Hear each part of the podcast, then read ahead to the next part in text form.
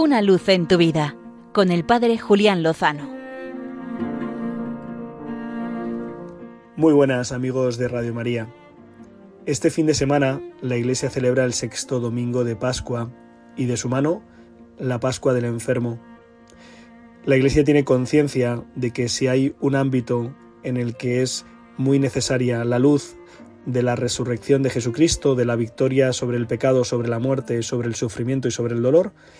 ese es el mundo de la enfermedad.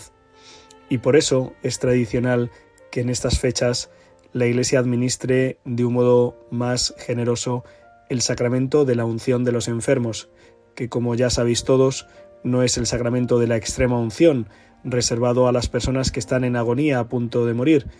sino que es un sacramento que conforta, que consuela y que renueva a las personas que pasan por enfermedad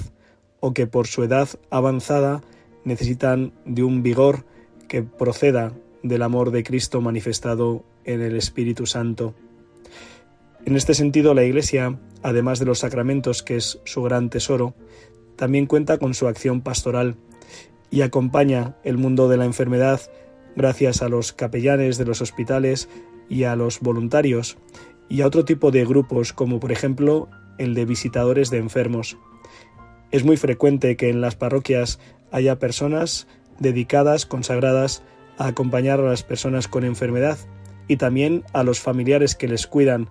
porque ya hemos escuchado muchas veces que es preciso también cuidar al cuidador para que éste no enferme y no pueda seguir cuidando a su persona, a su ser querido enfermo. Yo animo a todos los amigos que nos están escuchando a que si no tienen el regalo de haber recibido o de estar recibiendo ya la visita de estos voluntarios parroquiales que dedican su tiempo, su escucha, su afecto, también su ayuda práctica a las personas que están en sus casas o en otros centros recluidos por la enfermedad, a que lo soliciten, porque verdaderamente es un gran regalo.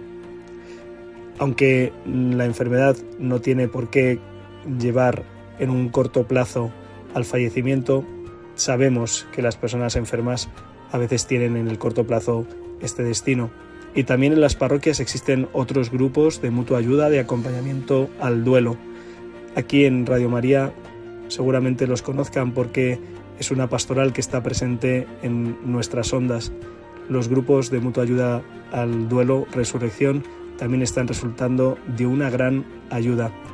Así que aprovechemos la fuerza, la gracia de los sacramentos y también la cercanía y el acompañamiento pastoral de la Iglesia por medio de estos grupos para que podamos traer la luz de la resurrección al mundo de la enfermedad y también a aquellos que cuidan y acompañan a los enfermos. Y entonces contaremos con la fuerza y con la gracia para poder saber que con el Señor seguro lo mejor está por llegar. Una luz en tu vida con el Padre Julián Lozano.